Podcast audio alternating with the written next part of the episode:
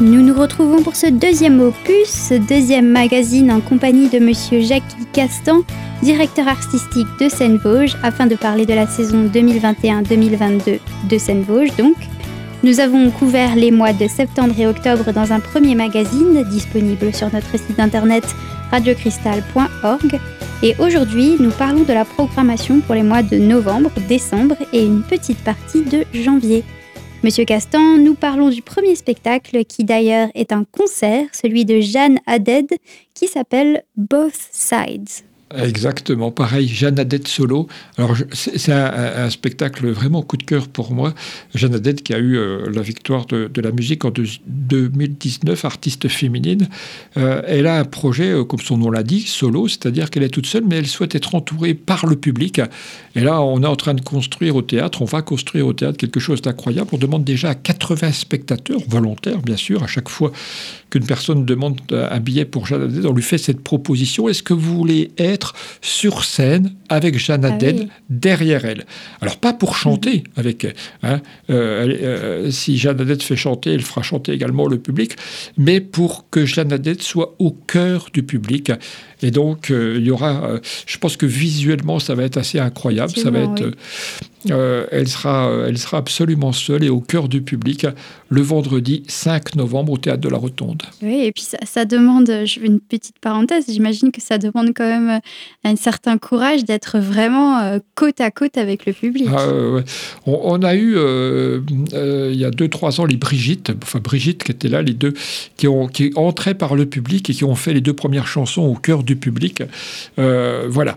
elle me racontait la difficulté, bien évidemment, parce que la scène, quelque part, crée les conditions de la représentation. Ah Tandis que quand on arrive avec un ukulélé et un micro et qu'on rentre au cœur du public et qu'on fait les deux premières chansons en étant à 2-3 mètres, en regardant dans les yeux son public, ça crée bien évidemment quelque chose qui met en danger l'artiste, mais ce qui crée un rapport absolument incroyable avec le public. Mhm. Donc ah oui, un, spectacle euh, vraiment unique et à ne pas louper. On continue avec Cross.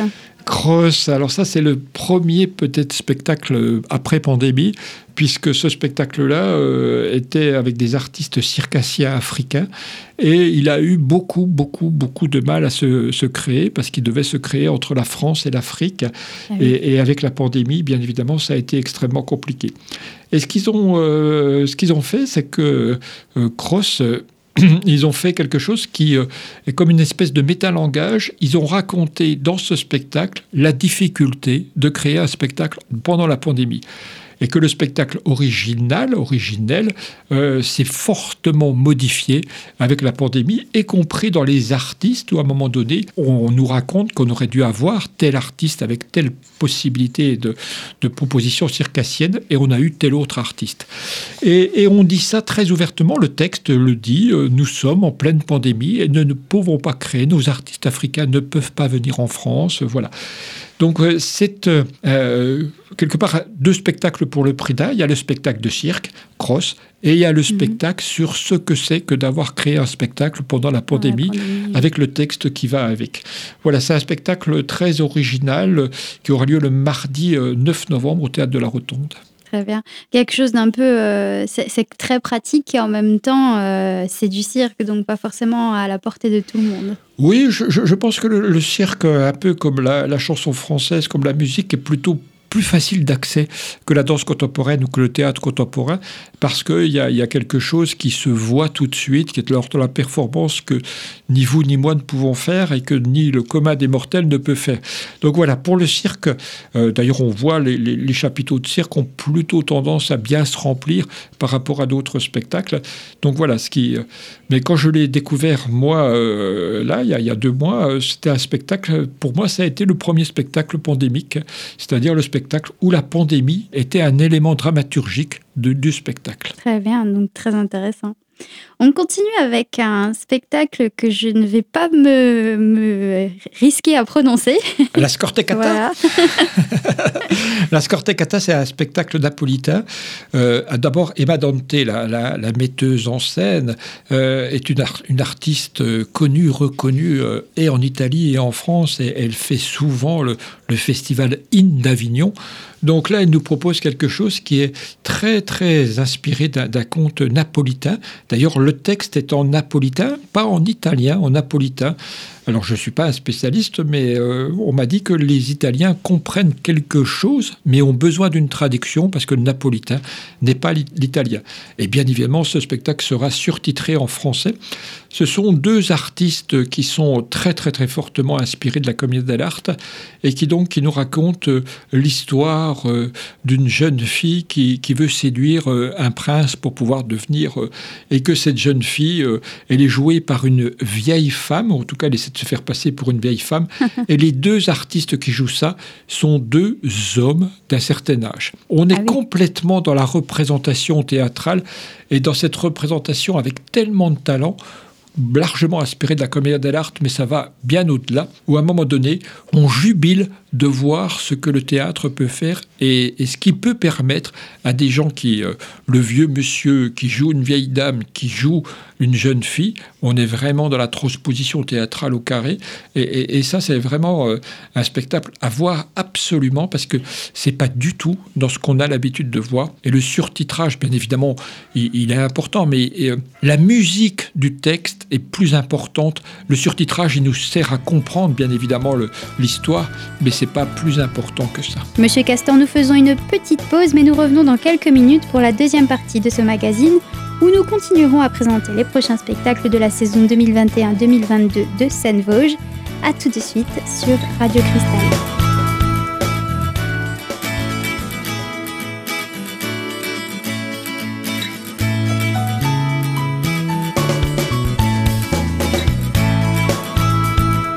de retour dans notre magazine consacré à la thématique de la saison 2021-2022 de Seine-Vosges.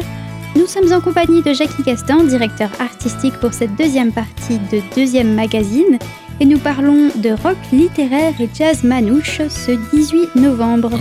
De quoi s'agit-il? C'est Debout sur le Zag, donc, qui est un, groupe connu et reconnu depuis très longtemps, qui voulait absolument marquer le centenaire de la naissance de Boris Vian et qui voulait reprendre donc toutes les chansons de, Boris Vian.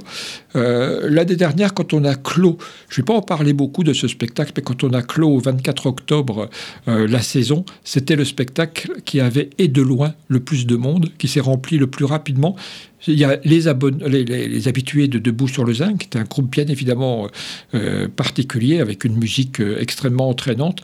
Et puis il y avait ceux qui venaient pour écouter Vian, les chansons de Vian, mhm. euh, puisqu'on a tout le texte de Vian qui est quand même bien, bien, bien drôle. Donc voilà, c'est un, un spectacle qu'on est sûr de faire complet le jeudi 18 novembre au Théâtre de la Rotonde. Très bien.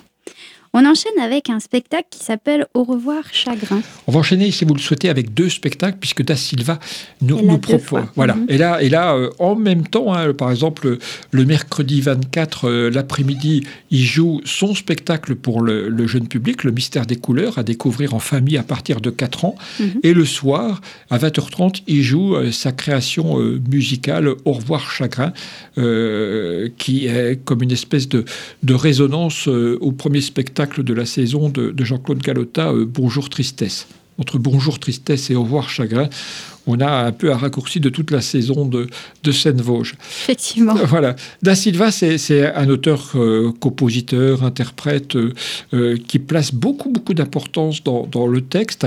Et, son, sa proposition du mystère des couleurs, on l'a beaucoup apprécié, nous, parce que, euh, encore une fois, le texte est très, très important chez Da Silva et que je trouve que c'est très important pour le jeune public d'avoir un, un vrai auteur en face.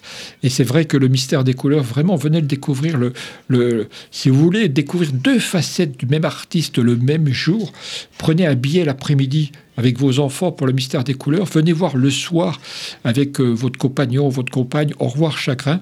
Voilà, vous verrez que ce même artiste, avec bien évidemment cette continuité, en particulier ce respect de, du poète qu'il est, peut nous proposer à quelques heures d'intervalle deux univers complètement différents. On continue avec un spectacle chorégraphique. De Jean-Claude Galota, notre artiste associé, hein, qui a fait l'ouverture de saison comme un trio. Mhm. Et là, euh, je me rappelle un jour, j'avais reçu un SMS de Jean-Claude en me disant Qu'est-ce que tu penses de mon titre Le jour se rêve?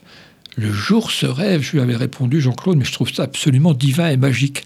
Je trouve ça merveilleux. Euh, tout d'un coup, il euh, y, a un univers poétique qui, se développe. Et voilà, j'ai été très content euh, quelques mois après de voir qu'il avait, mais je pense que tout le monde avait validé comme moi cette idée-là, mhm. de, de, retenir ce titre-là, Le jour se rêve. Et donc ce spectacle-là, c'est vraiment le spectacle qui a été créé en octobre 2020, qui a joué une fois et qui n'a pas joué depuis octobre 2020. Alors il va rejouer avant de revenir à, la rotonde, hein, puisque ça y est, maintenant les choses sont reparties, ils vont repartir au mois de juin euh, cette année. là. Mais voilà, ce spectacle a été joué une fois. Nous, Jean-Claude, euh, bien évidemment, comme il est artiste associé, on, on le sollicite beaucoup pour euh, des créations chorégraphique, mais il fait aussi beaucoup d'ateliers. Sa compagnie fait beaucoup, beaucoup d'ateliers en milieu scolaire avec euh, des stages, avec des, des, rencontres avec les amateurs.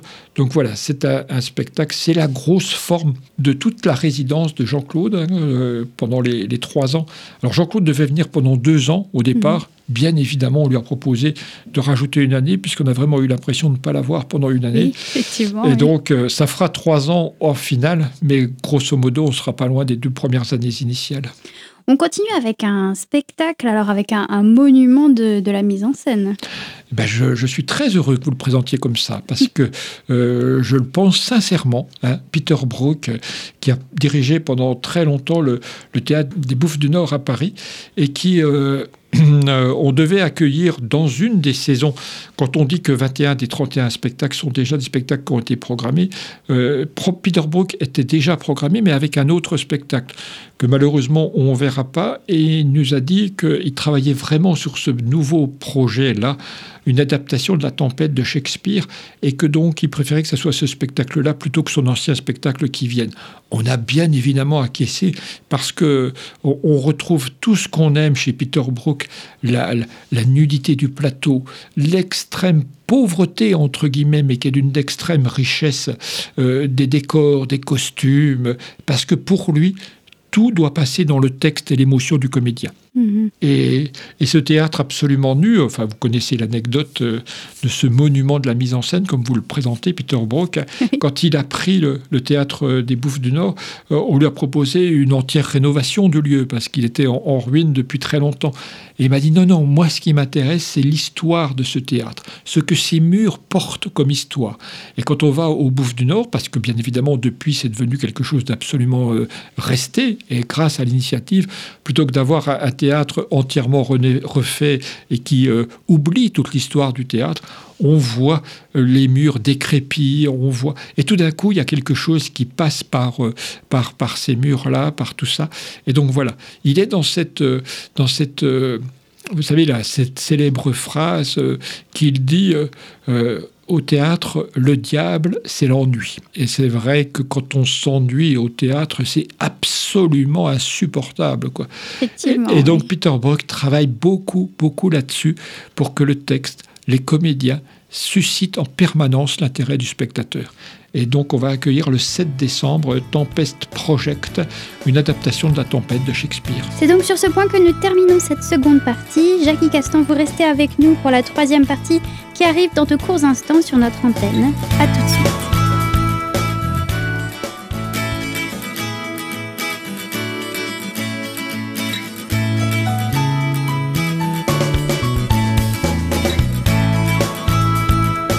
Retrouvons à nouveau pour la troisième et dernière partie de ce magazine à propos de la saison 2021-2022 de Seine-Vosges avec notre invité Jackie Castan, directeur artistique. Nous clôturons l'année 2021 avec donc le dernier spectacle de 2021. La vrille du chat. Ce sont des Québécois. Hein, le, cirque aussi est très très très présent au Québec. Et donc euh, voilà, c'est euh, quatre circassiens, circassiennes qui nous proposent un très très très beau spectacle, La Vrille du chat, euh, où la, nous on le propose ce spectacle, on le propose trois fois, mais deux fois les après-midi, le samedi et le dimanche pour des comités d'entreprise. Pas que pour des comités d'entreprise, mais aussi pour des comités d'entreprise. Et, très souvent, dans les comités d'entreprise, il y a très peu de personnes qui, qui ont l'habitude d'aller au spectacle. Et, il est très important pour nous de leur proposer d'abord un spectacle qui soit bien sûr dans l'esprit de Seine-Vosges, mais qui puisse être accessible pour des gens qui n'ont pas l'habitude d'aller au spectacle. Et donc La Vraie du Chat, parce que c'est un spectacle de cirque, répond tout à fait à ça. Et, donc euh, voilà, c'est un, spectacle québécois qui a tourné un petit peu dans le monde entier et qu'on accueillera, euh, qu'on aurait dû accueillir en décembre 20, qu'on accueillera en décembre 21. Et du coup, on commence euh, l'année l'année qui suit, l'année 2022, avec un, spectacle qui a un titre assez éloquent, Elle pas princesse, lui pas héros. C'est Magali Mougel, l'autrice vosgienne qui a écrit ce spectacle-là, dont la configuration est assez particulière. Euh, alors là, ce spectacle, aura, lieu au lycée Claude Gelée. Il est pour euh, deux fois 40 euh, spectateurs. Deux fois parce que dans la première version, on se trouve dans une salle de classe et, et c'est elle qui nous raconte son histoire. Et pendant une demi-heure. Et dans la deuxième partie, on va voir la version de lui Hein. et donc, on n'a que lui. On les a jamais ensemble. On a elle, puis après lui, ou lui et après elle. Et donc, euh, on, regroupe un certain nombre de choses qu'on ne comprend pas forcément dans la première version. Et ceci est éclairé par la deuxième version. Euh, voilà, c'est une très, très, très, très belle idée. Et puis surtout, c'est euh, cette histoire de conte où chacun d'entre nous peut être un héros moderne d'un conte sans que forcément on soit une princesse ou un héros. Il y, a un travail que Magali fait formidablement bien sur euh, euh, le genre, quoi. C'est euh, sortir la femme de son conditionnement traditionnel et le mec, pardon de le dire comme ça, en tout cas le garçon de son euh, conditionnement, de, son, carcan. de super-héros qui peuvent, qui peuvent euh, contraindre un certain nombre de, garçons de ne pas s'y retrouver. Voilà, le texte est super bien écrit. Voilà, les filles ne sont pas forcément des princesses, les garçons ne sont pas forcément des héros, mais pourtant ils ont une humanité extraordinaire en chacun d'eux. On continue avec un, spectacle qui, euh, peut-être va un peu plus loin dans le questionnement de l'humanité qui s'appelle Désobéir. C'est un de mes gros, gros coups de cœur de la saison. C'est Julie Bérès qui nous a fait cette proposition. J'ai découvert presque par hasard quatre jeunes filles originaires euh, de, quatre pays du pourtour méditerranéen. Il y a une irakienne, il y a une tunisienne, je crois qu'il y a une syrienne, et, j'oublie la quatrième nationalité. Et, ce sont quatre filles qui nous disent euh, la double tyrannie euh, patriarcale et religieuse. Et, donc, euh, pendant toute la durée du spectacle, ces quatre filles vont essayer de nous dire la difficulté pour ces jeunes filles que de vivre avec cette double, cette double contrainte euh, qui est au-dessus d'eux en permanent. Et on va les voir se modifier.